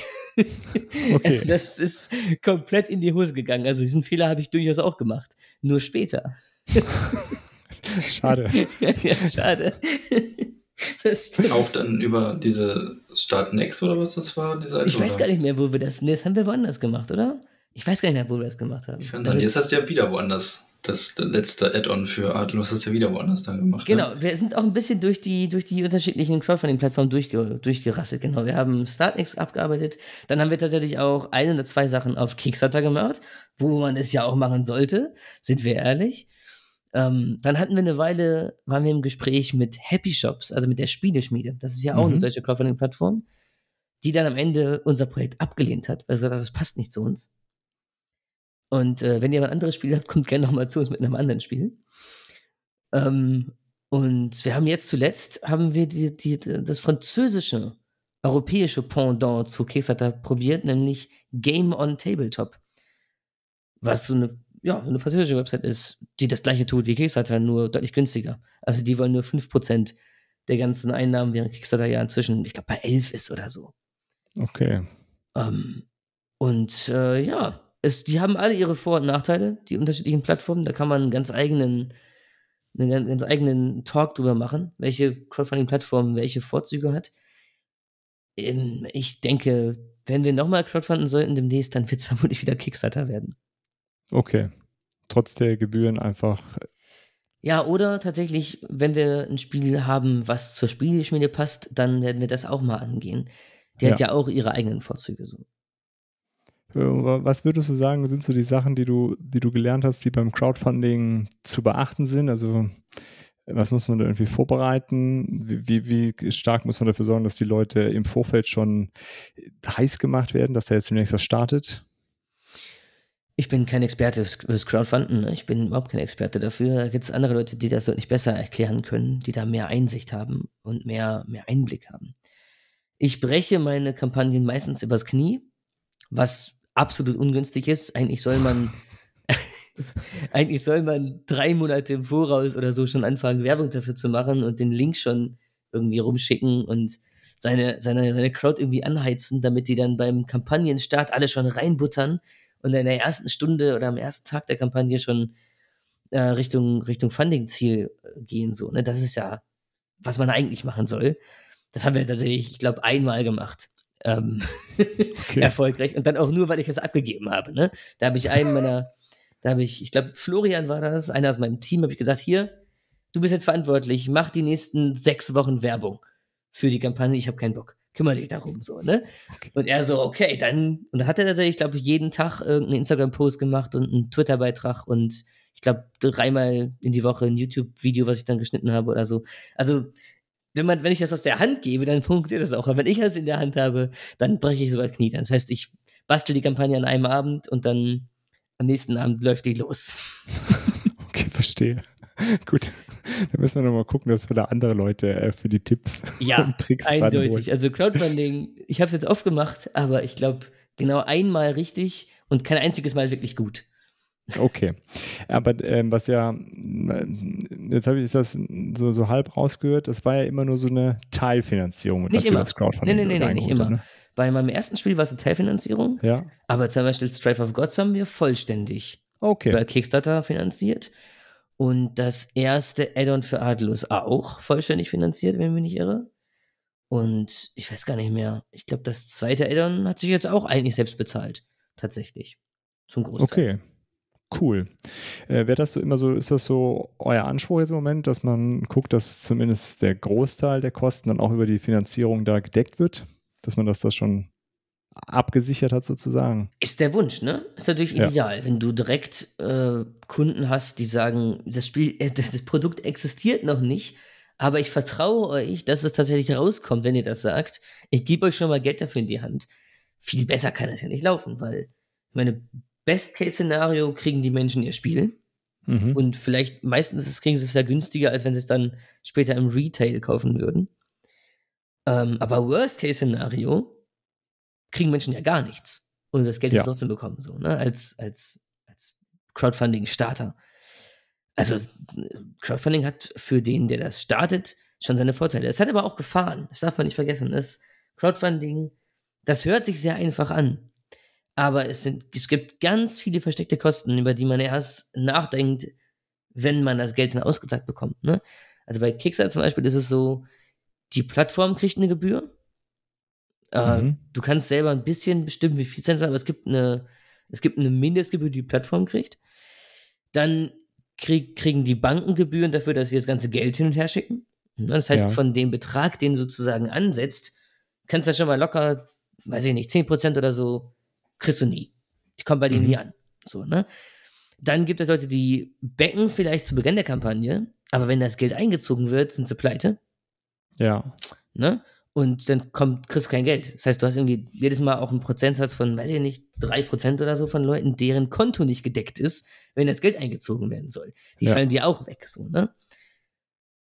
So, und dann hast du Leute, die, ne, so Early Backer, die ne, ganz früh sagen, ja, finde ich cool, und dann eine E-Mail kriegen, kurz vor Ende der Kampagne, mit der Nachricht, Achtung, das Projekt, was du gebackt hast, ist bald fertig und dann sagen, oh, warte mal, scheiße, was habe ich denn da für einen Müll gebäckt? Das will ich gar nicht mehr. Und dann von, ihrer, von ihrem Pledge zurücktreten, so, ne? Kurz vor Ende der Kampagne. Das sind alles Dinge, die dich total in den Wahnsinn treiben. Wenn du dann irgendwie dein, dein Kampagnenziel siehst und sagst, okay, noch sechs Stunden, ich bin bei ne, 99 Prozent, das wird auf jeden Fall hinhauen. Und dann guckst du vier Stunden vor Ende, dann bist du bei 94 denkst so, äh, was ist denn hier passiert so, ne? Okay. Das ist total nerve-wracking so, ne? Dann denkst du, was ist eine Scheiße, was mache ich denn jetzt? Und dann bist du nochmal wie wild und postest zehn Instagram-Bilder in der Hoffnung, dass du nochmal irgendwie zehn Leute zusammenkriegst, die ihre, ihre Plätze nochmal erhöhen, so, ne? Es kann sehr stressig sein. Und natürlich musst du dann, du musst auch ein gewisses Maß an Geld vorstrecken, weil du ja jemanden bezahlen musst, wenn du es nicht selber kannst, der deine Kampagne bastelt.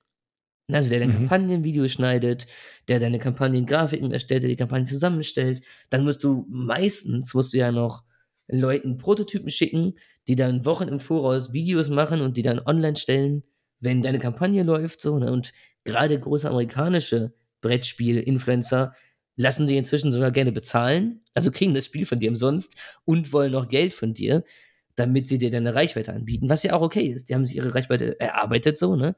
Aber das mhm. sind alles Kosten, über die du nachdenken musst. So, ne? Dann will so ein, ein Ami, weiß ich nicht, 300 Dollar haben, dafür, dass er sagt, dass sein Spiel total geil ist, die du auch erstmal haben musst, so, ne? Und dann kostet das Bauen deiner Platt, deiner, deiner Kampagnenseite und deines Videos 800 Tacken, weil der Video-Editor, der dein Video zusammenschneidet, sagt, ich will auch mein Geld verdienen, so, ne? Klar. Und wenn deine Kampagne nicht erfolgreich ist und du kriegst von den Kickstarter nachher nichts, weil die, das ganze Geld geht zurück, hast du trotzdem Kosten gehabt, die du ja nicht zurückordern kannst. Du kannst nicht sagen, ja, okay, Leute, gib mir mal mein Geld zurück, die Kampagne war nicht erfolgreich. So läuft das ja, ja nicht ab. klar, das ist halt dann einfach ausgegeben, ne?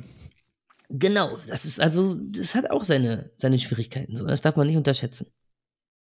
Ja, ja, das sind ja, im Grunde ist es ja wie bei anderen Sachen auch, also so eine gewisse Vorleistung hast du ja wahrscheinlich immer. Äh, aber ja, Crowdfunding sieht erstmal so aus, als ob ja, da bezahlt die Crowd das ja alles, aber ähm, ist, glaube ich, wichtig, das nochmal so klar zu machen, dass das eben äh, nicht so ist. Die Prototypen müssen ja auch hergestellt werden, da müssen ja auch schon mal die ersten Grafiken gemacht werden. Äh, Arbeit in das Spiel hat man ja auch schon mal gesteckt, wahrscheinlich.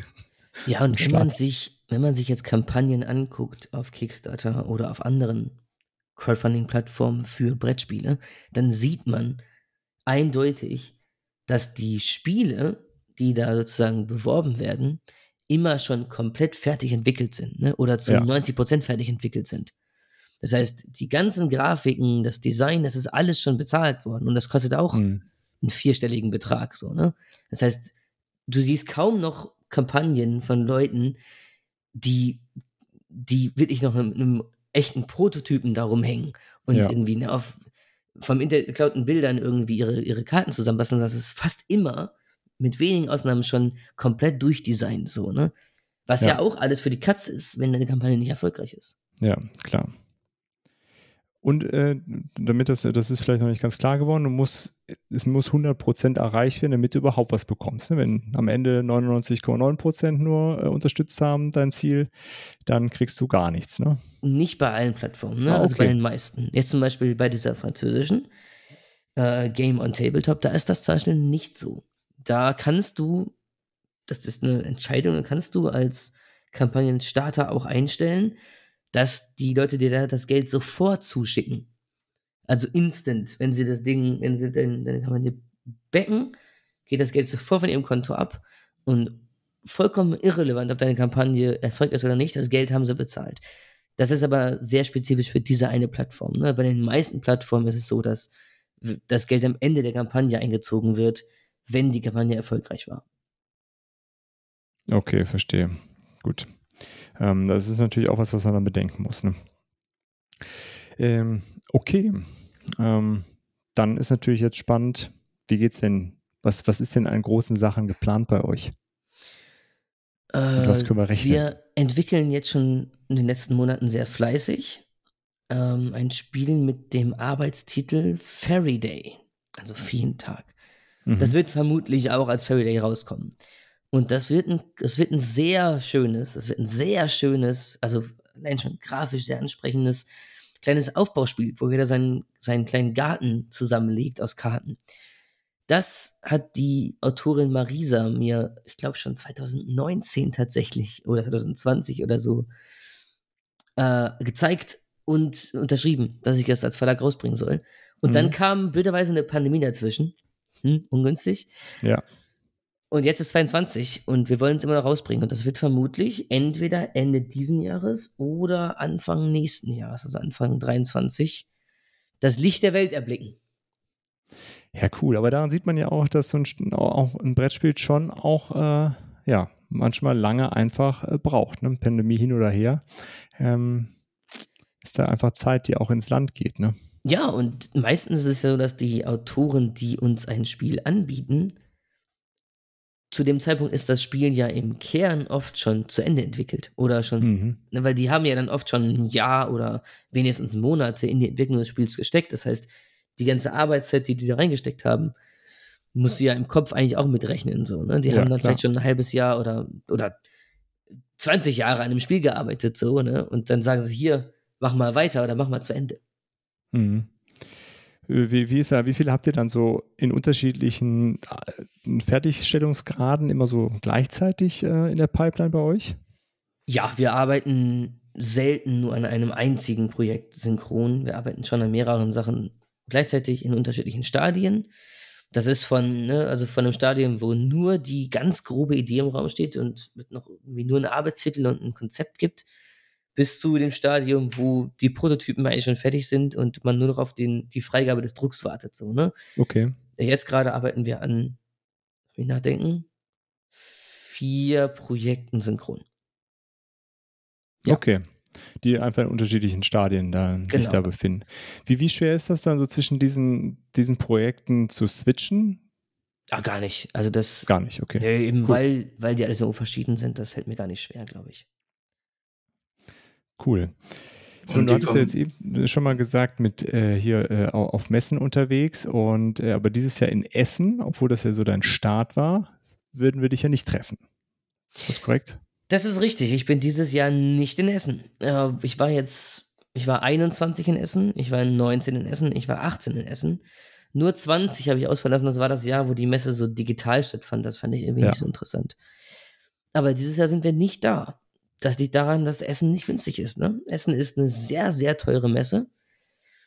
Also allein finanziell, vom Stand her, die ganzen anderen Kosten, die anfallen, muss man alle mit einberechnen. Ne? Du musst, ja. Leute müssen da hinfahren, irgendwo übernachten, mhm. Leute müssen ne, für vier, fünf, sechs Tage pennen und schlafen und essen und wollen irgendwie ne, auch noch Geld dafür sehen, dass sie da rumstehen so und dann nach Hause Klar. fahren. Das ist alles sehr teuer. Also, wenn es gut läuft, hat lohnt es sich, aber es ist einfach erstmal eine Menge Geld. Und wir haben dieses Jahr entschieden, dass wir einige der großen Messen ausfallen lassen. Wir sind dieses Jahr nicht in Berlin gewesen. Wir sind nicht in Essen und wir sehen, werden dieses Jahr auch nicht in München sein. Mhm. Weil wir das Geld lieber in die Entwicklung von Faraday stecken wollten, um sicherzustellen, okay. dass das Spiel auf jeden Fall äh, fertig wird. Ja, okay, es ist, ist, spannend zu sehen, dass das natürlich auch, äh, ja, dass da natürlich eine ganze Menge Kosten dranhängen, die weit über die eigentliche Standgebühr hinausgehen. Ähm, das ist ja das Einzige, was man so, ja, das kann man ja mehr oder weniger direkt einsehen, was so eine Standgebühr ist, aber klar, äh, das andere, was du nennst, äh, sind ja alles auch Kosten, die da auf einen zukommen. Aber ihr seid ja in Dortmund seid ihr ja zum Beispiel gewesen, also so kleinere Sachen habt ihr dann trotzdem mitgemacht und werdet das auch mitmachen noch? Genau, wir waren jetzt dieses Jahr auf, schlag mich tot, sechs oder sieben Events. Genau, wir waren Rating, wir waren Herne, wir waren äh, Bonn auf der Feenkon, wir waren in Dortmund, genau. Wir waren noch ein paar andere kleine. Wir waren wieder in Dienstlaken dieses Jahr, das war immer sehr lustig. Genau, auf einigen Events waren wir trotzdem, so ist das nicht. Aber das ist dann, weil wir wissen, weil wir, weil wir wissen, dass diese Events so viel Geld einspielen werden, ne, mhm. erfahrungswerttechnisch, dass sich nicht nur die Messe lohnt, sondern die Arbeitszeit und die verkauften Spiele, die man da loswerden, sich auch lohnen. Ne? Okay. Deswegen waren wir da jetzt trotzdem, in Anführungszeichen, also trotzdem, weil wir wussten, die werden sich lohnen, diese Events. Ja, okay. So, ne? Ähm, bei Essen ist es so, in 21 hat sich Essen übelst gelohnt. 21 war ein geiles Jahr für uns, weil in 21 war die Messe Essen ja viel kleiner. Die haben mhm. ja die Hallen alle geteilt und überall waren weiße Wände und die Messe war alles in allem viel, viel winziger. Und viele Großverlage haben abgesagt und kamen ja. gar nicht erst, weswegen wir als pisseliger Kleinverlag in Halle 2 am Eingang stehen konnten. Okay, das ist natürlich etwas, dann cool, ne? ne? Etwas, was dieses Jahr nicht möglich wäre. Dieses Jahr wären wir wieder in Halle 4 oder in Halle 6 oder so, ne? Wo die ganzen mhm. anderen Pimmelverlage auch rumhängen. Weil die ganzen großen Verlage natürlich die Halle 1 bis 3 beschlagnahmen und wenn ich da hinkomme als Adus und sage, ich würde gerne Halle 2 einen Eingang, dann zeigen wir den Vogel und sagen, wer sind Sie denn? Ja. Was für ein Scheich kommt denn hier angelaufen, so, ne? Darum wären wir dieses Jahr wieder in irgendeiner, einer von diesen Hallen ab, abgelegt worden, äh, wo, wenn die Menschen da hinkommen, haben sie schon zehn Spiele gekauft und ihr Wagen ist schon voll und die haben eigentlich keine Lust mehr, wollen nur auf Klo. So, ne? Ja. In einer von diesen Hallen haben wir gestanden. Also 21 war die Messe Essen hervorragend für uns, weil wir immer am, äh, am Anfang standen. Ne? Die Menschen kamen rein und waren direkt an unserem Stand. Bam. Und mussten unsere Spiele kaufen, weil wir waren am Eingang. Ja. Aber das war eine Ausnahme. So, ne? Also zum Beispiel 2018, die Messe hat sich für uns nicht gelohnt. Also ich glaube, ich habe nicht mal die Standgebühr rein, reinbekommen. Oder wenn, dann gerade so. Okay. Ja, verstehe. Ähm, aber unabhängig, äh, ob ihr jetzt auf Messen, äh, auf in Essen, so in Essen auf der Messe seid, so rum, ähm, was, äh, was sind denn so die Trends, die, die du auch aus Verlagssicht vielleicht so äh, abschätzen würdest, die dieses Jahr uns in Essen erwarten oder auch vielleicht auch nächstes Jahr auf uns zukommen? Äh, Gibt es irgendwas, wo du sagst, das ist gerade Thema oder wird Thema sein? Ich habe kein Schimmer. Ich bin überhaupt nicht im Bilde, was die, was die, welche Richtung sich die Trends entwickeln werden. Ich glaube, es wird jetzt wieder ein bisschen weggehen von Solo-Spielen. Die waren ja jetzt total relevant während der Pandemie. Mhm. Ne, dass jedes große Spiel braucht plötzlich auch einen Solo-Modus und irgendwie hat das Spiel auch einen Solo-Modus. Ich glaube, das kam irgendwie jetzt oft auf. Das haben wir vermutlich jetzt irgendwie durch, weil jetzt gibt es jedes Spiel mit Solo-Modus und ganz viele Spiele, die man allein zu zweit spielt. Ich glaube, das hat sich ein bisschen erschöpft jetzt. Aber ich weiß es wirklich nicht. Ich hab, da gibt es andere, die da mehr Expertise drin haben, würde ich behaupten. Okay, ja gut. Hätte, ja, ähm, hätte sein können, dass es vielleicht auch so äh, im Moment mehr Themen von, von Autorinnen gibt, die an dich herangetragen werden. Aber ja, es ist, ähm, ist vielleicht auch dann gar nicht so wichtig, schätze ich mal, äh, für, für dich als Verlag, äh, weil es eh in dieses deine, deine Welt reinpassen muss am Ende, ne? Ja, genau. Also für mich sind, was die was die Themen angeht, also es, gibt, ja das Gerücht, dass es eine Rotation gibt, dass es immer bestimmte Themen gibt, die gerade beliebt sind für ein paar Jahre und dann wird das Thema gewechselt zu einem neuen. Ne? Dass es irgendwie eine Piratenzeit gibt, in der alle Piratenspiele rausbringen und dann eine Zeit, in der alle Astronautenspiele rausbringen Mhm. und dann eine Zeit, in der alle Spiele über Füchse rausbringen oder so ein Kack, ne? Keine Ahnung. Ähm, aber da ich ja bei diesen Trends sowieso nicht mitmache, ist das mir das auch tatsächlich egal. Okay, ja, spannend. Das ist auch ganz cool, ne? Muss man sich da nicht unterordnen, sondern macht weiter sein Ding. Ja, cool. Patrick, ich habe jetzt ganz viele Fragen gestellt. Hast du noch Fragen? Ja, Mach auch mal was, ich kam, Patrick. ich kam so, so schwer dazwischen. Ah, ich bin auch noch da, ja. Ähm, Patrick ist schon denn, eingeschlafen zwischen würdest du denn sagen, dass äh, die Messen, die kleineren Messen, äh, tatsächlich profitabler sind als jetzt zwei große, dann Berlin und äh, Essen in dem Fall für dich? Also jetzt tatsächlich vom Preis, Profit so, was du dann ausgibst und was du bekommst, oder ist er doch schon dann, wenn du sagst, okay, ich kann auf alle kleinen verzichten, ich gehe jetzt nach Essen, weil wenn es gut läuft, dann hau ich da auf jeden Fall richtig rein. Nö, ich tatsächlich finde die Kleinen immer besser. Zum einen, weil sie von der Atmosphäre her entspannter sind, zum anderen, weil das Stresslevel nicht so hoch ist und zum dritten, weil sie sich tatsächlich auch für mich in der Vergangenheit oft gut gelohnt haben, also rein finanziell. Äh, es gibt auch ne, Leute, die sagen, ich mache nur die Großen, die Kleinen sind mir zu pimmelig so. Ich muss dazu sagen, dass ich meine eigene Arbeitszeit nicht einrechne. Ne, also ich zahle mir jetzt nicht selber ein Gehalt aus. Wenn ich das machen würde, wenn ich mir selber ein Gehalt auszahlen würde, dann wären viele von diesen kleinen Messen nicht interessant. Mhm. Ne? Also wenn, dann müsste ich ja irgendwie, ne, selbst wenn wir vom Mindestlohn ausgehen, dann müsste ich ja bei jeder von diesen Pimmelmessen, wo ich irgendwie äh, ne, ein Dutzend Spiele verkaufe, da würde ich ja immer, dick Minus machen. Aber das mache ich nicht. Ich rechne meine eigene Arbeitszeit nicht als Gehalt ein. Okay, verstehe. Ist ja, ja wahrscheinlich auch schwierig dann. Ne? Ähm, sonst noch was, Patrick? Äh, ich glaube, war es sehr ausführlich. Ähm, Dirk hat mir auch die Fragen weggenommen, teilweise. ähm, ich, äh, Tut mir leid, ich war so glücklich. ja, man kennt das gar nicht, ne? wenn man dann Leute noch hat, die auch Fragen stellen wollen. Ei, Ja. Gut, aber ich habe ja ganz viel gefragt hier. Willst du uns auch was fragen? Oder hast du noch was zu sagen, was wir vergessen haben zu fragen? Patrick, wir machen einfach immer von vorne und dann wechselt ihr euch ab mit dem Fragen stellen. und ich antworte einfach was ganz anderes dieses Mal auf jede Okay. Frage. Einfach was komplett random. Genau. Jetzt Alles klar, Spielerfarbe. Was ist deine Lieblingsspielerfarbe? Hier, wenn du eine Auswahl hast. Ah, boah, blau, ich schwöre, es ist immer blau. ja, dann kloppen wir uns diesmal nicht, okay. Sehr gut. Aber Till, hast du noch irgendwas, was du. den Hut Äh, als Figur. was meinst du? Na, es gibt doch, gibt es nicht bei Monopoly einen Hut als Figur? Ja, ja, auf jeden Fall. Doch, doch, Ja, ein ich nehme Hut. den Hut. Dieses Auto. Nee, das Auto ist kacke, nehmen wir den Hut. Ein Hund? Gibt auch einen Hut bestimmt, ja. Doch, doch, den Hut gibt's auch, diesen Zylinder. Und einen Finger. Gibt's denn ja auch einen Fingerhut? Ich weiß nicht. Fingerhut, ja. wo. Ich, fand ich hab, ich besitze keinen Monopoly mehr. Aber ich wollte doch, ich mach, mach mal einen Witz. Hast du sonst noch was, Till, was wir vergessen haben, dich zu fragen, was du unbedingt loswerden möchtest? Möchtest du noch wen grüßen? ah, meine Mutter und ich glaube, ich muss keinen grüßen. Das war sehr Gut. cool. Da waren coole Fragen dabei. Das Spaß freut gemacht. mich zu hören. Ja, dann sind wir auf jeden Fall gespannt ähm, auf das äh, Fa Fairy Days. Ja, wird es heißen wahrscheinlich. So ne? ähnlich, ohne S. Cool. Fairy Day, okay. Ähm, ja, sind wir gespannt, was da noch so von euch kommt. Wie gesagt, das mit der äh, alles in einer Welt, äh, was bei euch erscheint, finde ich sehr spannend. Ähm, coole Sache. Ja, wenn es dann nichts weiter gibt, dann gibt es am Ende ja immer eine Outro-Frage und weil es immer noch ziemlich heiß ist, überall bei uns, äh, hat der Patrick sich überlegt, welches Eis mögen wir denn am liebsten? Und Patrick, du darfst anfangen. Ja, endlich. Ähm, Joghurt. Joghurt ist geilste. Einfach Joghurt-Eis. Einfach Joghurt-Eis. Wenn es ganz blöd läuft, nehme ich Joghurt mit Stückchen noch, was weiß ich, ist mir egal, aber Joghurt ist das Beste. Jetzt ist die Okay. Frage, Joghurt, also was für Stückchen? Joghurtstückchen? Hä? Nee, so Fruchtstückchen. Dann Achso. Welche. Fruchtstückchen?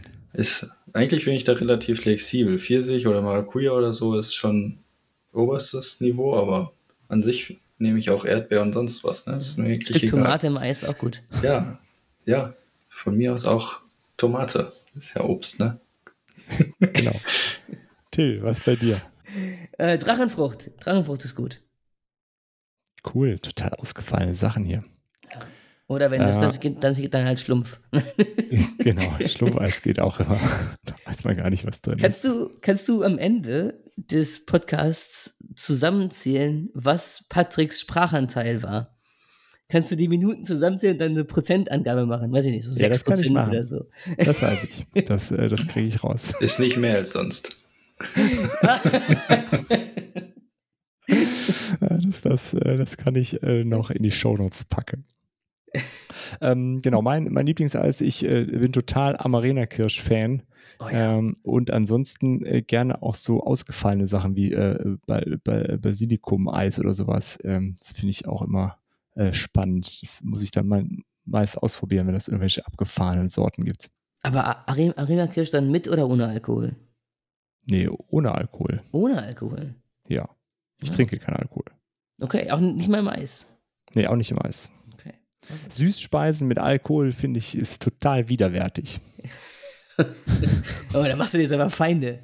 Da machst du dir jetzt aber Feinde. Da ist der Shitstorm approaching.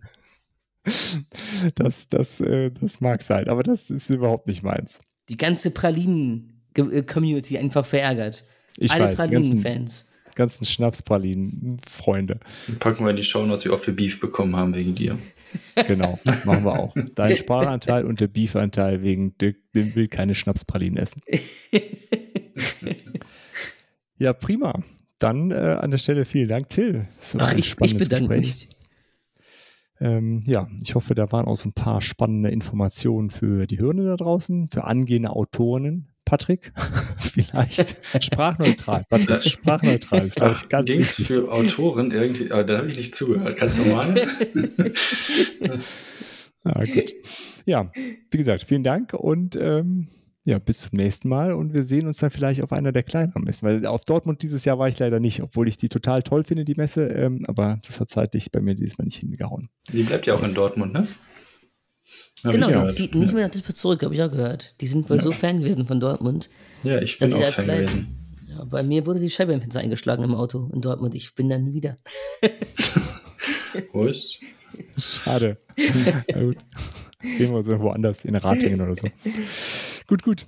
Dann bis bald und äh, vielen Dank. Tschüss. Ciao, ciao. Tschüss. Vielen Dank fürs Zuhören und schön, dass ihr dabei wart. Wir hören uns hoffentlich bald wieder und bis dahin lasst uns doch einen Kommentar da, schreibt eine E-Mail oder schickt eine Postkarte mit euren Fragen, Wünschen und Anregungen. Gerne bewertet uns auch bei Apple Podcasts. Wir freuen uns über jedes Feedback. Tschüss und bis bald, eure Boardgame Theory.